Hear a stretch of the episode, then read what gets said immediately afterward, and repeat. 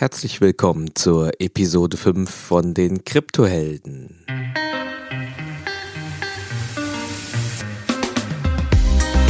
Heute behandeln wir die Trading Basics.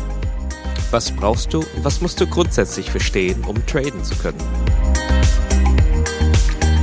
Es begrüßen dich deine Gastgeber Ono Akpolat und Hong Tio. In der letzten Folge haben wir uns damit beschäftigt, wie wir Kryptowährungen kaufen und aufbewahren können. Ein Thema haben wir dabei angerissen, das Trading. Heute in der Episode wollen wir uns mit den Basics beschäftigen. Was brauchst du, um traden zu können? Wie funktioniert eigentlich so eine Trading-Plattform? Was sagen mir die Candlestick-Charts und das Orderbook? Was versteckt sich hinter den ganzen Kennzahlen? Und auf was solltest du bei deinen Trades achten? Ein volles Programm und ein guter Einstieg. Falls ihr mehr Fragen habt, stellt sie uns gerne in der neuen Facebook-Gruppe. Den Link zum Registrieren findet ihr in den Show Notes dieser Episode. Also, lasst uns mit der ersten Frage starten. Wie und wo fange ich am besten an? Die erste Anlaufstelle, wenn du anfangen möchtest zu traden, sind die Handelsplattformen, die sogenannten Exchanges. Da gibt es eine ganze Reihe von. Die haben wir auch in den Show Notes nochmal gelistet. Die bekanntesten sind Binance, Poloniex, Bitrex, Bitfinex, Kraken. Ähm, es gibt, die, die Liste ist sehr lang. In China und Korea gibt es noch einige andere, ne? OKX, Upbit und so weiter. Aber ich denke mal, mit Binance kann man zum Beispiel nichts falsch machen. Das ist eine Exchange mit einem sehr hohen Volumen, das heißt ähm, Handelsvolumen. Und warum das wichtig ist, ist, man möchte ja, wenn man das kauft und verkauft, dass genug Volumen vorhanden ist, damit man es auch schnell verkaufen und verkaufen kann und die Order da nicht irgendwie drei ähm, Tage sitzt. So, jetzt sind wir schon mal eingestiegen in äh, ganz, ganz viele Themen. Aber das ist so der erste Schritt. Also der erste Schritt ist, ihr geht auf Binance, ihr erstellt einen Account, dafür müsst ihr eure E-Mail-Adresse und ein Passwort eingeben.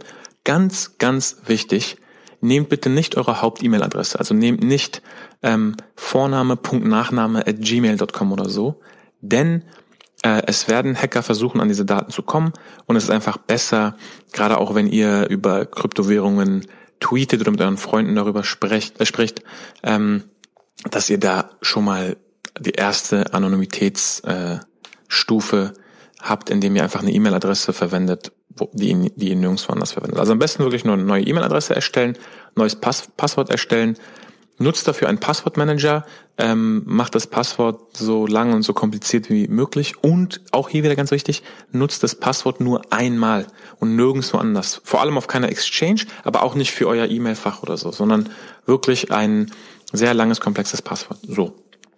Dann habt ihr einen Account und dann wird euch, ja, wie gesagt, Binance oder Bittrex erstmal nach einer Verifikation fragen. Beziehungsweise ihr könnt theoretisch mit einem ganz kleinen Volumen anfangen zu traden, aber es schadet nicht, sich ähm, zu verifizieren, dann kann man eben ähm, mit höheren Volumen traden. Also, Verifikation heißt wirklich wie bei der Bank, ihr müsst komische Fotos machen und auf diesen äh, Fotos müsst ihr euren Pass neben euer Gesicht halten und auf einen Zettel so etwas schreiben wie um, Hereby I assure that you know I am only using this for trading on Binance. Und da muss dann unten noch das ähm, Datum rauf und das schickt ihr dann alles ab. Ähm, zusammen mit einigen weiteren Dokumenten, die in diesem Prozess abgefragt werden, zum Beispiel die Adresse. Und ja, dann könnt ihr im Prinzip einfach nur warten und wie gesagt, ich empfehle Binance. Ich habe, ich bin auf allen Exchanges und der Support bei Binance ist einfach am besten. Auf einer Exchange könnt ihr also Kryptowährung handeln. Dabei entscheidet diese Börse, welche Kryptowährungen angeboten und gegen was diese gehandelt werden können. Gibt es die Möglichkeit, eine Kryptowährung über Euro zu kaufen? Oder wird ausschließlich der Tausch zwischen Kryptowährungen angeboten? Bei der Auswahl der Exchange ist es für dich also wichtig, dass du prüfst, ob dein Tauschpärchen angeboten wird. Hast du nun einen Account angelegt und legitimiert, dann ist die größte Hürde bereits bestanden. Was ist dann der nächste Schritt, um mit Kryptowährungen tatsächlich zu handeln? So, wenn man, wenn man jetzt einen ähm, Account hat und man hat sich verifiziert, das ist optional, dann muss man erstmal Bitcoin oder eine gewisse Kryptowährung auf diesen Account bekommen. Denn nicht auf jeder Exchange kann man auch ähm, mit Fiat-Geld, also mit Euro oder Dollar, kaufen. Auf Coinbase geht das zum Beispiel. Das heißt, der Workflow, den ich empfehlen würde, ist einfach auf Coinbase oder auf GDEX erstmal ähm, mit einer Kreditkarte oder mit einer SEPA-Überweisung auf das Euro-Wallet Geld bekommen, erstmal Bitcoin kaufen und die könntet ihr dann auf Binance transferieren. Das ist so ein ganz einfacher Workflow, der ist jetzt nicht optimiert, aber der ist wirklich sehr, sehr einfach. So, dann, wie, äh, wie überweist ihr das? Ihr geht auf Binance auf die ähm, ja, verschiedenen Wallets oder auf die Balance und da seht ihr dann Bitcoin. Und bei Bitcoin müsst ihr dann auf die Deposit-Adresse gehen. Ganz wichtig, die Deposit-Adresse ist äh, bei jedem Coin natürlich eine andere.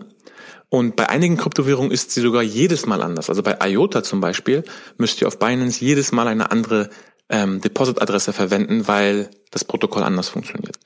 Bei Bitcoin sollte das immer die gleiche sein. Diese kopiert ihr, dann geht ihr wieder zurück auf Coinbase, klickt auf ähm, Send, Assets transferieren, ähm, kopi ähm, fügt da eure BTC-Adresse von Binance ein und sendet das.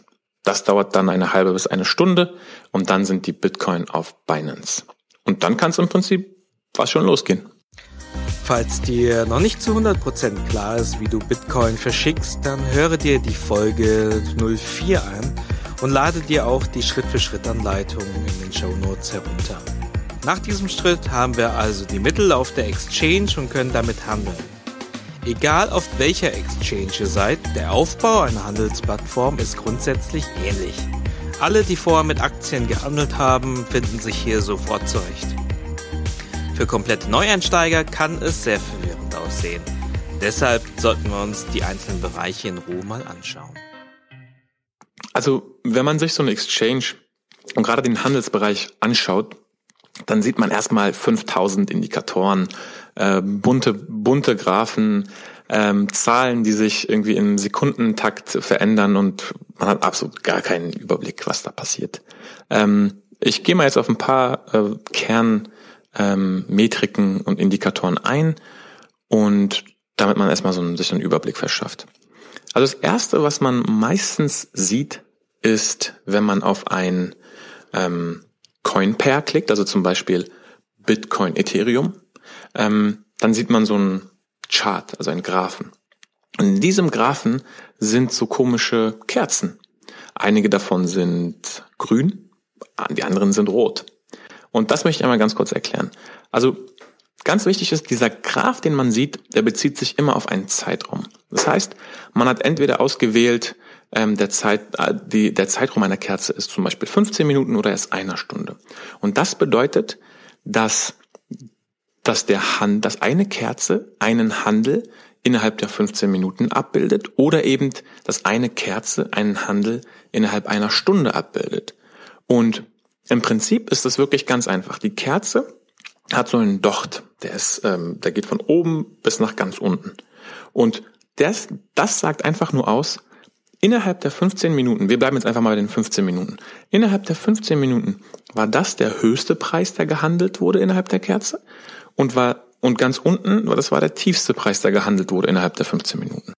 Und dann gibt es noch eben den Körper in der Mitte, also der, der, der Body der Kerze. Und der sagt einfach nur aus, was der Start und was der Schlusskurs war. Ähm, wenn der Startkurs niedriger war und der Schlusskurs höher war, der Kurs sich also positiv entwickelt hat, dann ist die Kerze grün.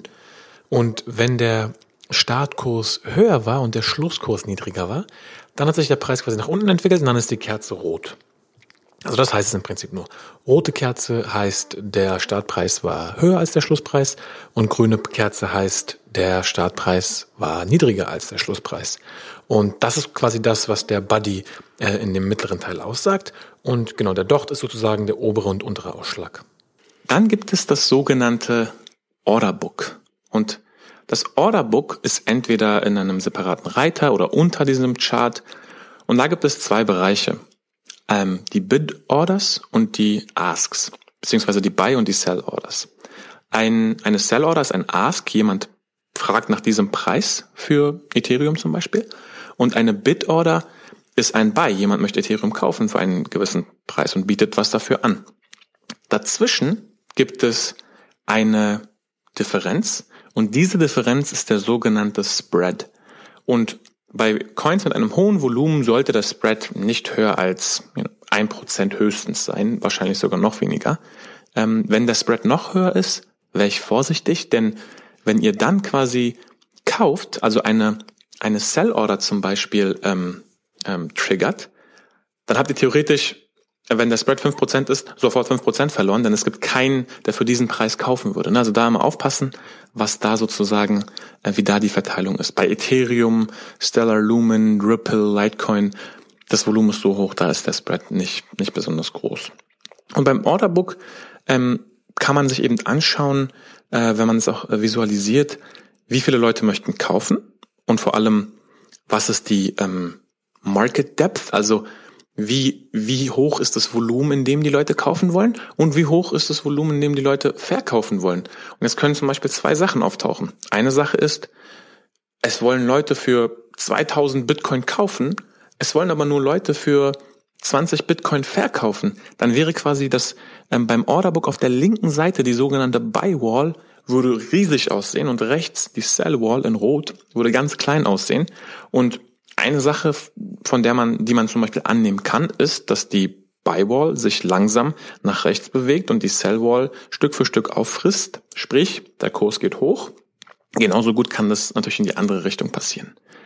Das wäre schön in der ideellen Welt, äh, wenn das so einfach wäre.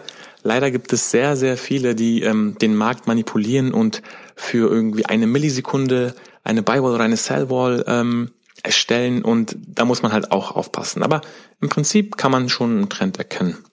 Ich würde sagen, das sind so die beiden ähm, ja, Kernkonzepte, die man sieht. Einmal, wie gesagt, die Japanese Candlesticks ähm, für einen gewissen Zeitraum, wo man sieht, wie sich der Kurs bewegt und einmal das Orderbook, wo man die Buy- und Sell-Orders sieht. Sowohl im Kurschart mit den Candlesticks als auch im Orderbook sehe ich den aktuellen Kurs. Ich kann eine Order erteilen. Eine Order ist ein Auftrag zum Kauf oder Verkauf von Kryptowährungen. Ein Markt und der Kurs entstehen dadurch, dass verschiedene Kauf- und Verkaufsorder zusammentreffen und verarbeitet werden. Das bringt uns jetzt zur nächsten Frage. Welche verschiedenen Arten von Order gibt es eigentlich? Ähm, Im Prinzip gibt es zwei Möglichkeiten. Auf eine dritte gehen wir später auch nochmal ein. Man kann eine Market Order machen ähm, bei der einfach zum aktuellen Marktpreis gekauft oder verkauft wird. Bei der Marktorder, Market Order, hat man keine Kontrolle darüber, was der Preis sein wird. Das heißt, wenn man sich gerade in einem Pump, also in einem Pump befindet, wo der Preis gerade in die Höhe schießt, kann es sein, dass man sehr, sehr hoch kauft. Und andersrum, wenn der Preis gerade im ähm, Sturz ist, dann kann es sein, dass man sehr, sehr niedrig verkauft. Das heißt, das ist gefährlich, aber es ist der einfachste Weg. Gleichzeitig sind die Gebühren, also die Fees beim Market Ordern in der Regel etwas höher, weil man ähm, auf, auf jeden Fall ein Market Taker ist und den Markt nicht macht. So, jetzt habe ich Market Taker gesagt. Ähm, das Pendant wäre Market Maker. Und beim Market Maker macht man wirklich den Markt. Das heißt, man macht eine Limit Order.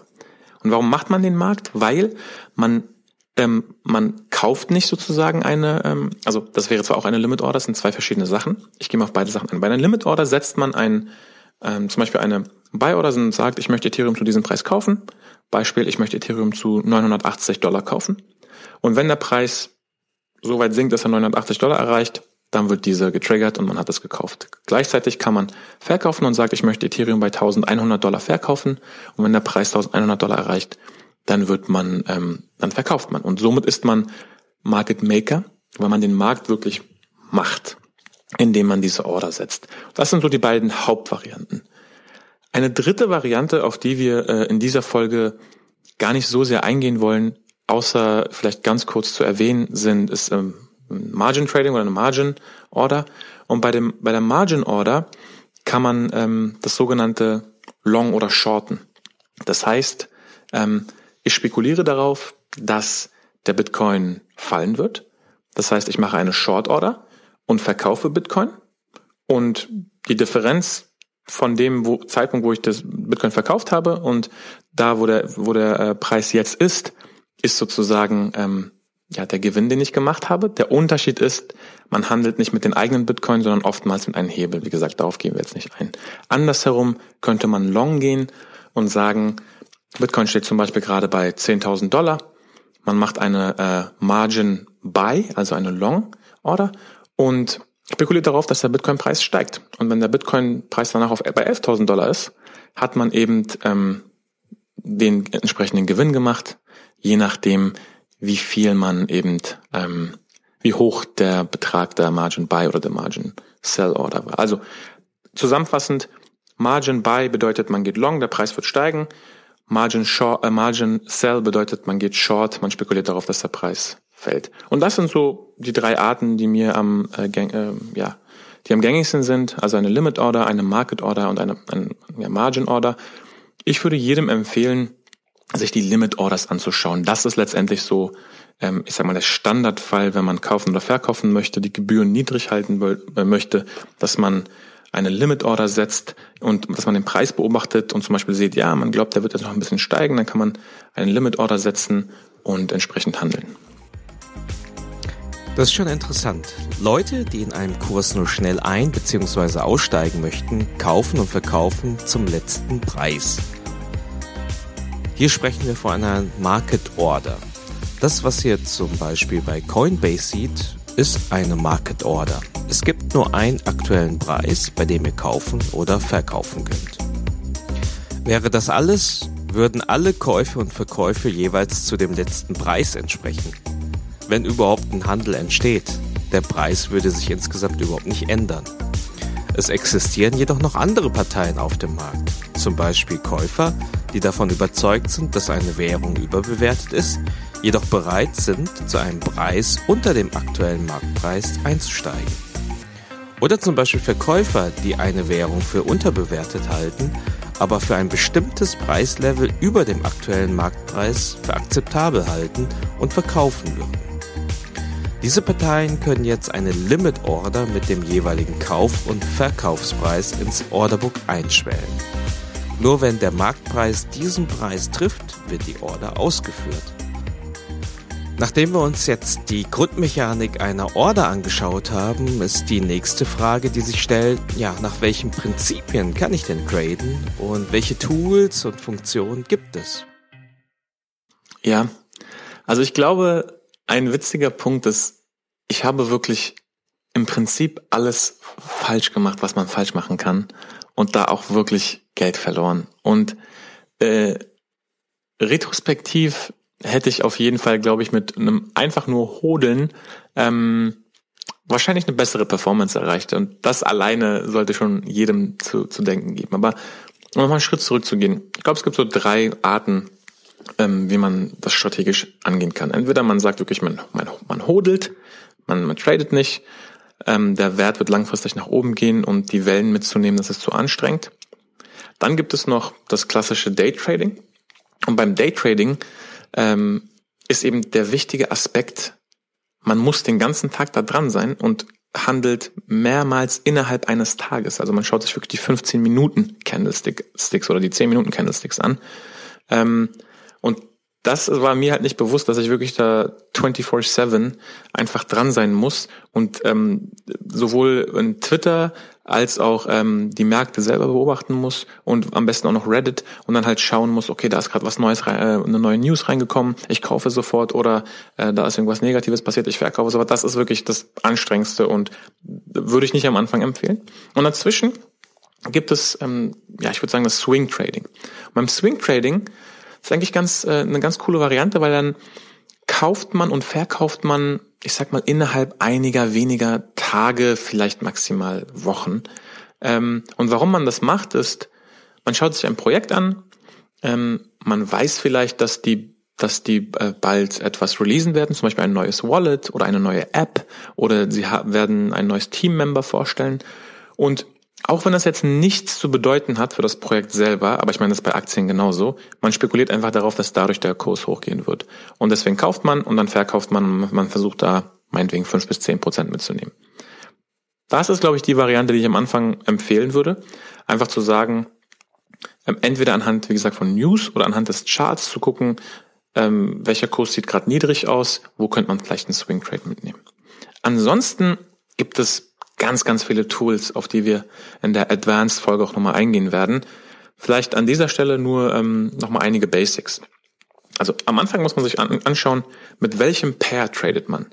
Ähm, ist meine Ausgangsbasis US-Dollar oder Euro und trade ich quasi ähm, ein Euro-Bitcoin, Euro-Litecoin, Euro-Ethereum-Pair ja, dann muss man eben auf den entsprechenden Markt gehen. Oder habe ich bereits Bitcoin und trade Bitcoin gegen andere Altcoins. Dann muss man eben auf den Bitcoin Ethereum, Bitcoin XLM für Stellar Lumen Markt gehen und sich da das Ganze anschauen. Jeder Markt sieht gleich aus.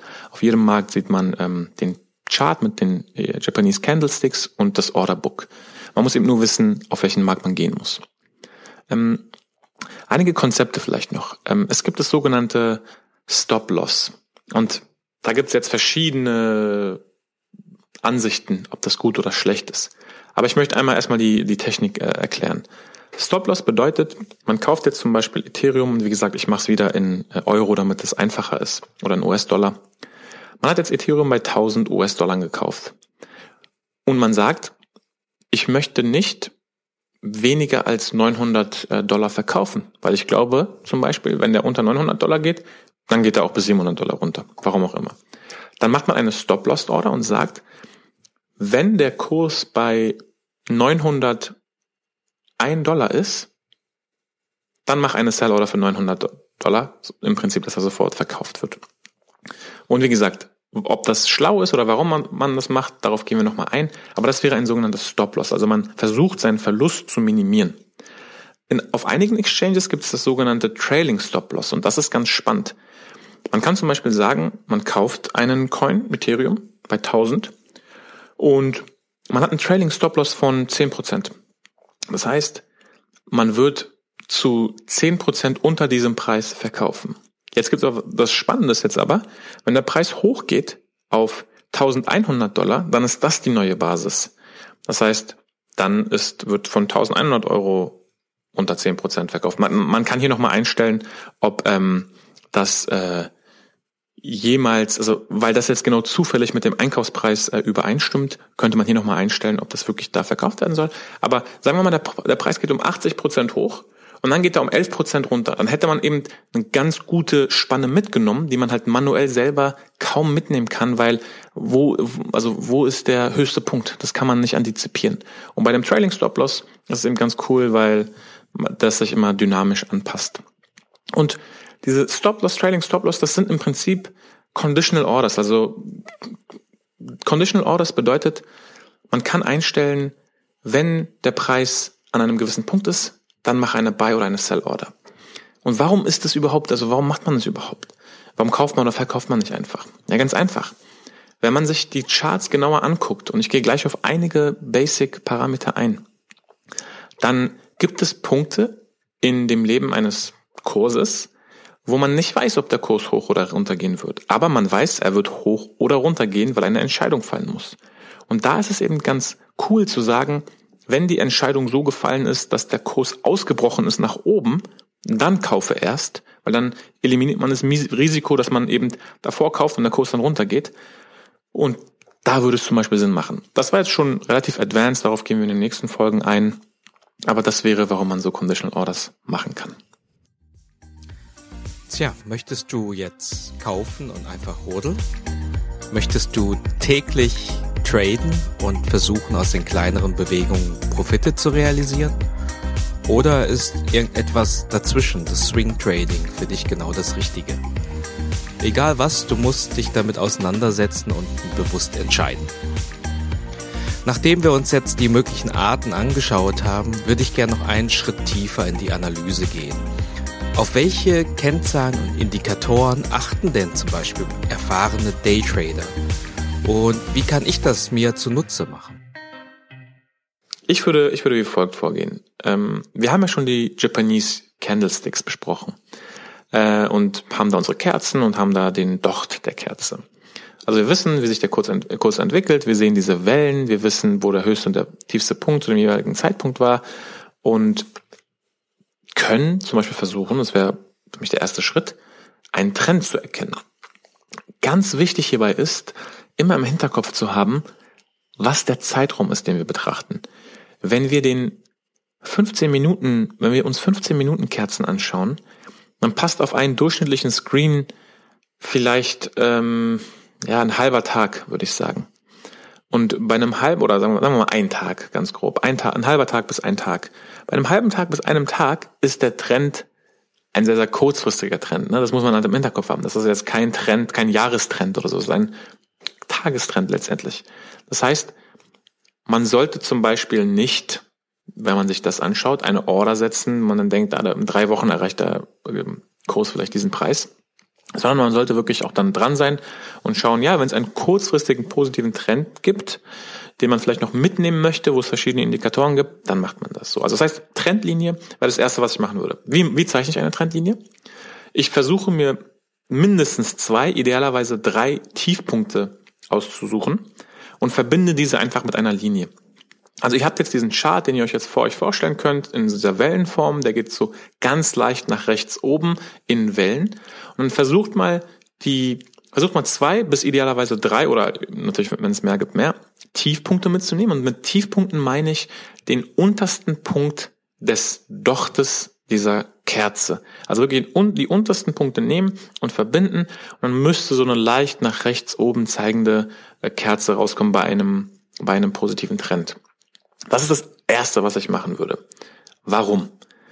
Ähm, weil der Trend ist letztendlich ein Indikator, dass der Preis nicht äh, unter diesen Trend gehen werde. Denn ihr habt ja schon zwei, drei Tiefpunkte verbunden. Das heißt, wenn der Trend, ähm, wenn der Kurs jetzt unter diese Trendlinie geht, dann ist das ein, je nach Zeitraum, signifikantes Event. Also wenn ihr euch einen Tag anschaut, und der, der Kurs geht unter diese Trendlinie, dann heißt es, es gibt vielleicht eine Trendwende. Das wäre ein signifikantes Event und äh, in dem Fall sollte man auch natürlich sofort verkaufen. Ähm, aber die Wahrscheinlichkeit ist eben auch relativ hoch, dass dieses signifikante Event nicht sofort auftritt. So, jetzt schauen wir uns mal einen anderen Zeitraum an. Jetzt schauen wir uns eine Kerze ist einen Tag an und wir schauen uns, ich sag mal, ein Jahr an oder ein halbes Jahr an. Und dann können wir das Gleiche machen. Wir können einen Trend machen. Jetzt Jetzt müsst ihr Folgendes im Hinterkopf haben. Wenn ihr einen Trend, einen Jahrestrend habt, wo ihr drei, vier, fünf Tiefpunkte verbunden habt, dann ist die Wahrscheinlichkeit noch viel geringer, dass der Kurs unter diesen äh, Preis geht. Ähm, denn dann hättet ihr quasi den Jahrestrend durchbrochen und das wäre ein noch viel signifikanteres Event. Da würde der Kurs wahrscheinlich noch viel krasser fallen und die Leute würden panisch werden. Also das ist sozusagen die, die Dynamik, die da passiert. Da gibt es ein gewisses Vertrauen, das war der tiefste Punkt, der Trend ist nie darunter ähm, und deswegen macht man das. Ähm, das Gleiche kann man auch an den ähm, Hoch, also an den ähm, Höchstständen machen, wie man es bei den Tiefstständen gemacht hat. Und dann kriegt man eben so einen schönen Kanal raus, wo sich der Kurs drin bewegt. Äh, was sagt dieser Kanal aus? Der Kanal sagt aus, der Kurs wird wahrscheinlich nicht unter diesen Preis gehen, der Kurs wird wahrscheinlich nicht über diesen Preis gehen. Das heißt, man hat die sogenannte Supportlinie unten und die Resistenzlinie oben. Ähm, es kann jetzt auch sein, dass es die, dass der Trend seitwärts geht. Also er geht einfach wirklich nur nach rechts, ganz leicht nach oben oder unten oder vielleicht auch gar nicht. Und dann ist es aber trotzdem hilfreich, diesen Kanal zu haben, wo man weiß, hier ist eine Supportlinie, hier ist eine Resistenzlinie, weil was man ja versuchen möchte, ist, man möchte wie möglichst weit unten, also buy low, sell high, man möchte möglichst weit unten einkaufen, in der Nähe der Supportlinie, und man möchte möglichst weit oben verkaufen. Damit man eben diese Wellen mitnimmt, diese schönen fünf bis zehn Prozent äh, Gewinne mitnimmt, wenn man, wenn man wirklich traden möchte. Ähm, so, was passiert jetzt? Äh, was, wie verhält sich der Kurs jetzt, wenn diese Linie durchbrochen wird? Wie vorhin schon angedeutet, wenn eine Supportlinie, je nachdem welchen Zeit man betrachtet, äh, Zeitraum man betrachtet, durchbrochen wird und eine Supportlinie gilt als durchbrochen, wenn der Körper einer Kerze vollständig unter der Supportlinie ist. Also wenn jetzt die Kerze, wenn jetzt der Docht nur kurz unter diese Linie geht und dann wieder zurückbounced, das gilt nicht als durchbrochen der Supportlinie. Aber wenn eine vollständige Kerze unter der Supportlinie ist, also unter der Linie, die verschiedene Tiefpunkte verbindet ist, dann heißt es wirklich, der Kurs kann jetzt runterrauschen, denn der Kanal ist jetzt ein neuer.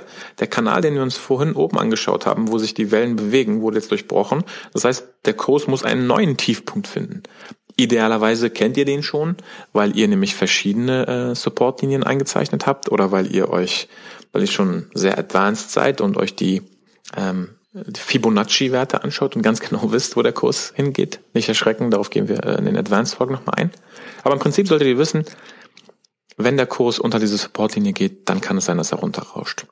Und deswegen sind diese Supportlinien auch gute Indikatoren für Stop-Loss, beziehungsweise, wie gesagt, dadurch, dass das Kurs runterdippen kann, würde ich sagen, etwas unter der Supportlinie ähm, ist ein guter Indikator, äh, guter Bereich für Stop-Loss, denn dann weiß man einfach, dass, der, dass die Gefahr, dass der Kurs da runtergeht, ist relativ hoch und man könnte im Idealfall günstiger einkaufen. Es wird euch allen passieren, dass eine Stop-Loss-Order triggert, genau ihr wahrscheinlich die letzte Order wart und der Kurs geht dann 50 Prozent nach oben. Das kann man nicht verhindern. Das ist Pech. Äh, ist mir auf jeden Fall schon ein paar Mal passiert. Ähm, je, nach, je nach Risikobereitschaft kann man eben die Stop-Loss-Order noch tiefer setzen, dass die Wahrscheinlichkeit dafür minimiert wird. Oder man setzt die Stop-Loss-Order Order, Order, Order höher, sodass ähm, die vielleicht häufiger getriggert wird, man aber weniger verliert. Ne? Also Stop-Loss 10%, sage ich mal, ist so in der Kryptowelt eigentlich ein normaler Wert. Grundsätzlich haben wir gesagt, es gibt einen Trend. Äh, the trend is your friend, eine alte Weisheit. Und es gibt im Prinzip zwei ja, Marktsituationen. Wir sind entweder in einem Bear Market, in einem Bärenmarkt, oder in einem Bull Market, in einem Bullenmarkt. Bear Market heißt, die Stimmung ist grundsätzlich negativ, der Kurs geht nach unten. Das kann sowohl durch Überkaufen passieren, weil der Kurs einfach zu weit oben ist. Es kann aber auch durch News passieren, weil irgendwie China oder Korea wieder die Exchanges verbieten will für Einheimische. Bei einem Bull Market ist genau anders. Es gibt eine sehr euphorische Stimmung und die Kurse gehen letztendlich alle äh, hauptsächlich nach oben. Ähm, das ganz das Interessante ist, ich höre sehr auf die Frage, warum sehen alle Kurse gleich aus? Warum verhalten sich alle Kurse so wie der Bitcoin? Das ist im Prinzip ganz ganz einfach zu erklären. Ähm, die meisten Märkte sind eben im Bitcoin Pair, also im Bitcoin XLM, Bitcoin ETH für Ethereum, Bitcoin, also BTC, LTC für Bitcoin Litecoin. Das heißt, wenn der Bitcoin runtergeht und keiner kauft oder verkauft, dann geht der Litecoin-Preis auch automatisch runter, weil das meiste Volumen in dem Pair ist. Das heißt, es fließt gar nicht so viel Geld zu oder ab, wie viele annehmen. Also die Leute Panik verkaufen gar nicht, die Leute verkaufen gar nicht Litecoin, weil Bitcoin runtergeht. Also das passiert natürlich auch und dann sieht man eben, dass Litecoin um 13% runtergeht, wo Bitcoin nur um 10% runtergegangen ist. Aber alleine wenn das Orderbook eingefroren werden würde, keiner mehr kauft und verkauft und der Bitcoin-Preis sinkt, dadurch, dass wahrscheinlich 90% des Volumens in Bitcoin gehandelt wird, geht der Litecoin-Preis automatisch mit runter. Und alles, was eben zusätzlich noch zu und abfließt, also Leute kaufen und verkaufen, ist dann eben die Differenz, die wirklich minimal ist. Also deswegen sehen alle Kurse gleich aus, weil Bitcoin ist wie die, wie die Leitwährung sozusagen. Ja, Bitcoin ist die Mutter aller Kryptowährungen.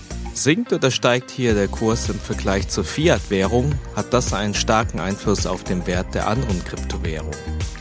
Der Bezugspunkt ist deshalb extrem entscheidend.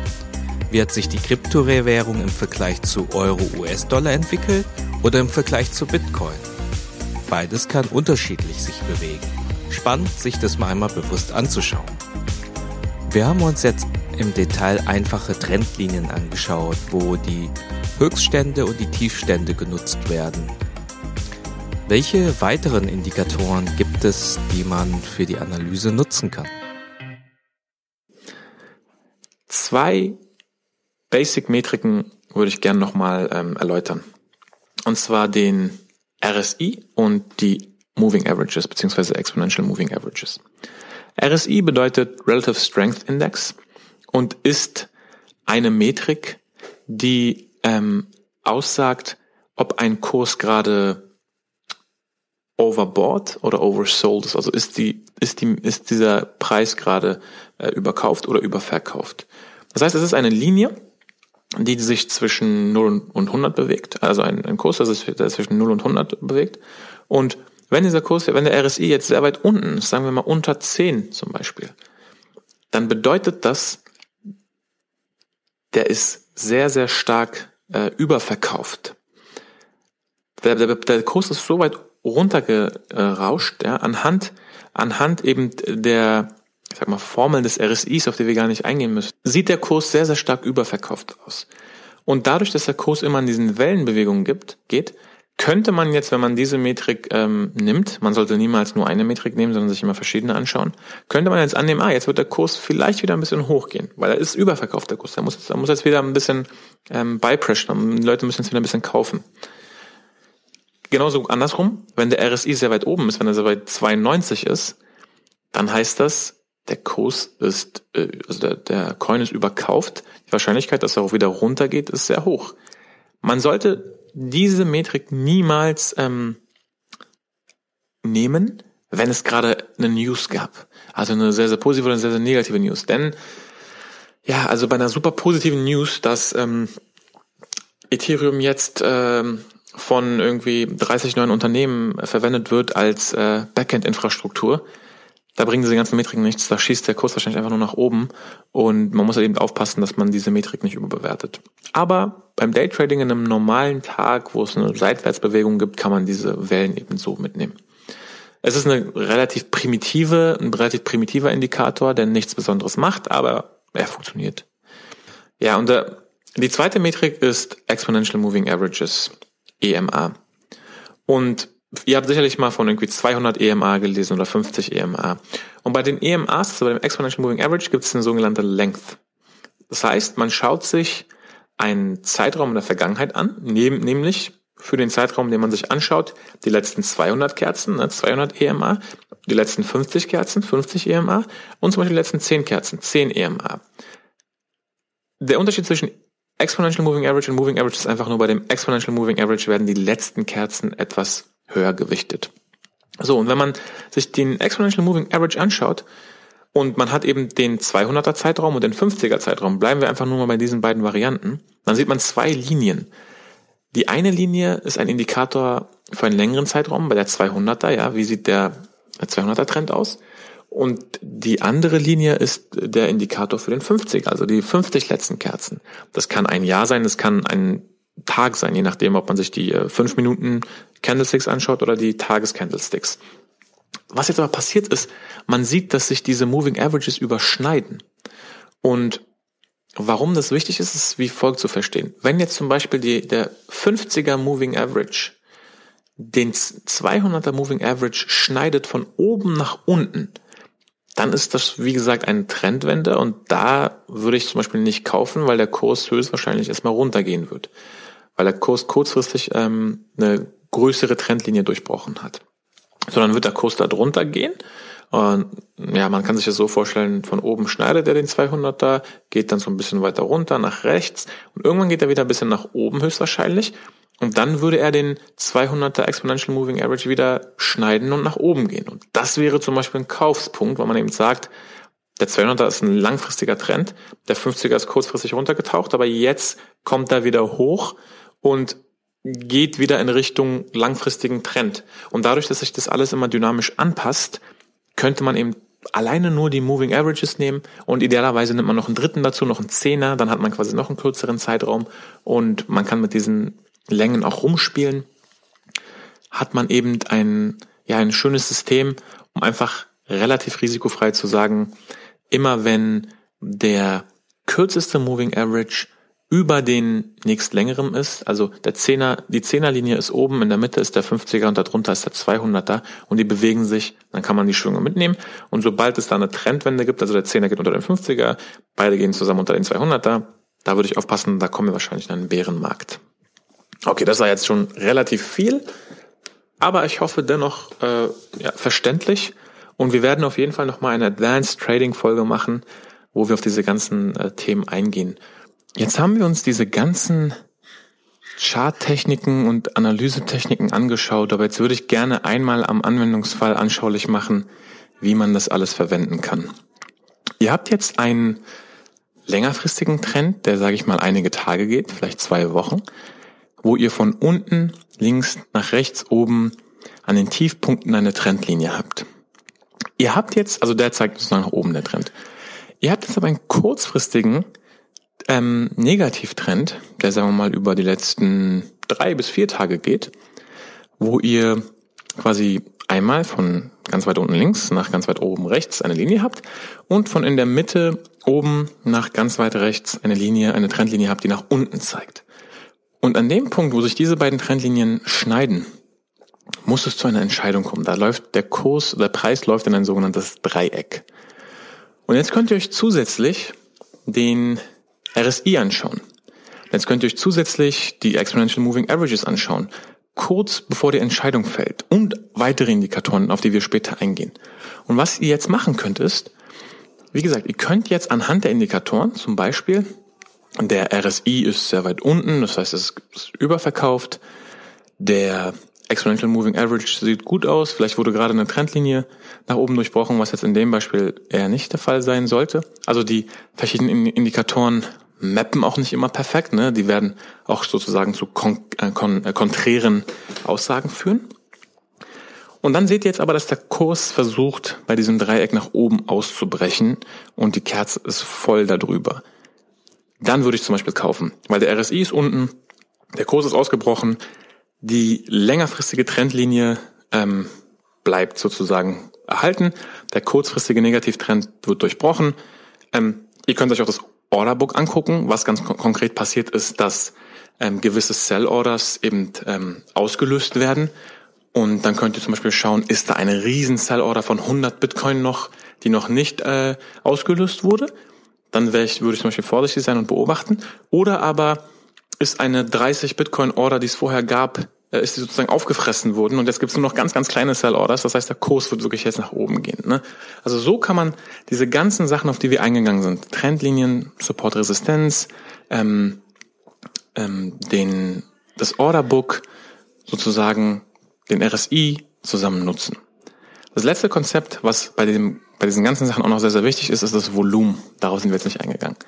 Das Volumen beschreibt eben das Handelsvolumen innerhalb einer gegebenen Zeit. Und worauf ihr da nur achten solltet, ist in, als, als Grundregel, dass genug Volumen vorhanden sein sollte. Gerade wenn es irgendwie um Trends geht oder um Trend Reverses geht, das wird halt wirklich nur stattfinden, wenn genug Volumen vorhanden ist. Wenn das Volumen zu niedrig ist, dann reicht es nicht aus. Dann wird der Kurs entweder weiter seitwärts gehen oder er wird eher runtergehen. Aber wenn das Volumen ausreichend da ist, ihr seht gerade, der Kurs bricht aus, dann ist es relativ ein positives Signal zu kaufen. Man muss nicht jedes Mal richtig liegen. Wenn man sieben von zehn Mal richtig liegt und immer mit der gleichen Summe handelt, dann wird man im Durchschnitt gewinnen. Das ist so die Philosophie. So, jetzt haben wir einen kleinen Ausflug gemacht in die Chartanalyse. Ähm, die Kennzahlen und die Indikatoren macht euch da nicht komplett verrückt. Ähm, es ist nur eine Seite, wie man herangehen kann, um eine Kryptowährung letztendlich zu bewerten, um für sich selber dann zu entscheiden, ob es sich lohnt einzusteigen oder nicht. Um beim nächsten Kneipenstammtisch gut dazustehen, habe ich Ono mal gebeten, die gängigsten Weisheiten beim Handeln für uns zusammenzutragen. Wir haben einige witzige Weisheiten schon zwischendrin besprochen, aber ich muss, auch wenn es cheesy ist, nochmal drei, vier davon äh, erwähnen, die mir wirklich, äh, es, ist, es ist stumpf, aber es stimmt letztendlich. Also das erste ist wirklich, the trend is your friend. Ich persönlich würde höchstwahrscheinlich nicht gegen den Trend wetten, nur weil ich auf irgendwas spekuliere, das ist hochriskant. Die zweite Weisheit ist, buy the hype, sell the news. Wenn ihr irgendwoher hört, dass bald ein neues Wallet released wird, dass bald eine neue Partnerschaft bekannt gegeben wird, dass es zu einem Hardfork kommt, dass es zu einem Coinburn kommt oder wie auch immer, dann würde ich diesen Hype kaufen, wenn ich noch früh genug dabei bin und kurz vor den Nachrichten oder bei den Nachrichten verkaufen, denn machen wir uns nichts vor. Letztendlich bedeutet das nichts Signifikantes für das Projekt. Das ist einfach nur eine neue Nachricht, äh, wie auch bei Aktien. Da ist jetzt nichts im Unternehmen selber oder im Anwendungsfall passiert. Es kann natürlich sein, dass was Signifikantes passiert ist, aber bei 95 Prozent der Nachrichten wird nichts Signifikantes passieren. Das heißt, man kann schön den Hype mitnehmen und die News verkaufen. Grundsätzlich immer versuchen, buy low, sell high. Jetzt denkt man, ja, klar, natürlich versuche ich niedrig zu kaufen und hoch zu verkaufen. Aber ihr werdet, äh, ihr werdet sehen, wenn der Kurs nach unten rauscht, dann fühlt es sich ganz schön schwer an, noch weiter nachzukaufen. Und man denkt, oh, jetzt sollte ich jetzt nicht lieber verkaufen, um meine, um meine Werte abzusichern. Aber nein, immer ganz, ganz, ganz, ganz wichtig, beide Dips. In diesen Wellen gibt's immer die Dips und versucht immer die Dips durch, äh, mitzunehmen. Wenn der Kurs runtergeht und ihr ständig nachkauft, bis zu dem Punkt, wo der Kurs wieder hochgeht und idealerweise da auch noch nachkauft, dann werdet ihr im Durchschnitt günstiger eingekauft haben, als wenn ihr nur oben gekauft habt und wartet, bis der Kurs wieder an dem gleichen Punkt ist. Was die meisten machen, was aber nicht wirklich Sinn macht, denn ihr solltet, wenn der Kurs runtergeht, schön weiterkaufen, damit ihr einen viel, viel besseren Durchschnittspreis habt. Ähm, es gibt auch den sogenannten Begriff Weak Hands. Ähm, also wenn der Kurs runtergeht, dann gehen meistens die Leute, die eben keine starken Nerven haben, äh, raus und nur noch die Leute, die wirklich langfristig an das Projekt glauben, bleiben drinnen. Was gut ist, weil es irgendwann, wenn genug Leute halten und nicht mehr verkaufen, nicht mehr weiter runtergehen kann. Und dann wird der Kurs eben stabilisiert und geht irgendwann wieder hoch. So, ich denke, das sind genug Weisheiten, um mal sich zu profilieren. Es war heute eine etwas größere Hafenrundfahrt zu dem Thema Trading. Am Ende habe ich Ono nochmal gebeten, einfach so seine Empfehlungen nochmal zusammenzufassen für uns.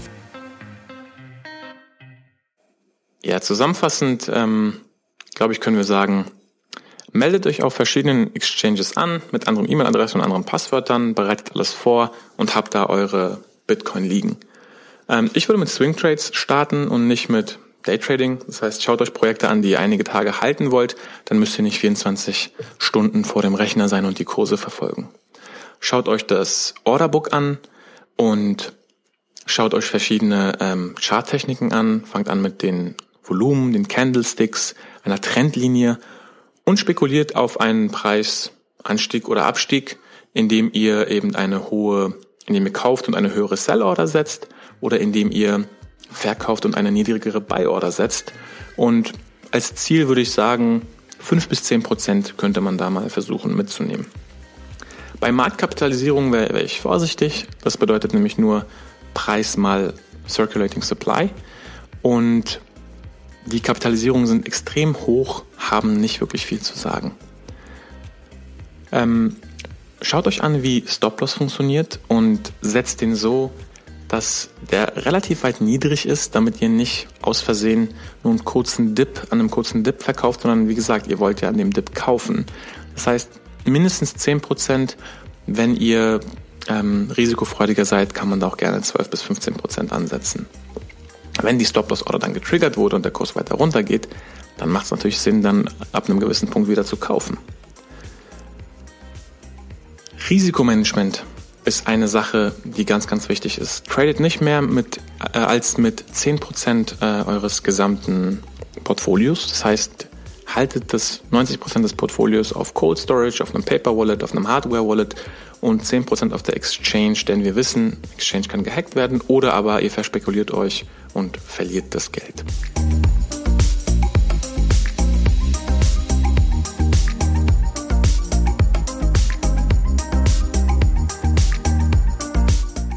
Uns würde natürlich super interessieren, wie ihr beim Trading vorgeht. Was sind eure Erfahrungen? Habt ihr dort Tipps? Postet es in unsere Facebook-Gruppe. Die Links zur Gruppe findet ihr in den Show Notes.